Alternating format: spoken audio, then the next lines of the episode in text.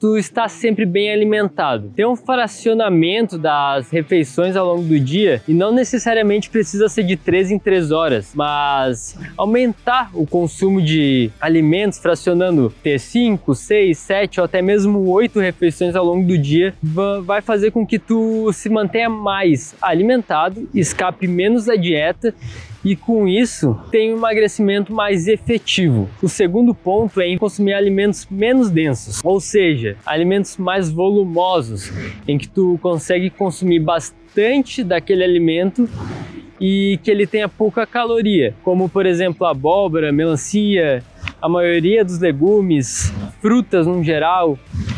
Todos esses alimentos eles têm muito volume e pouca caloria, então tu consegue comer bastante sem estar tá ingerindo tanta caloria assim.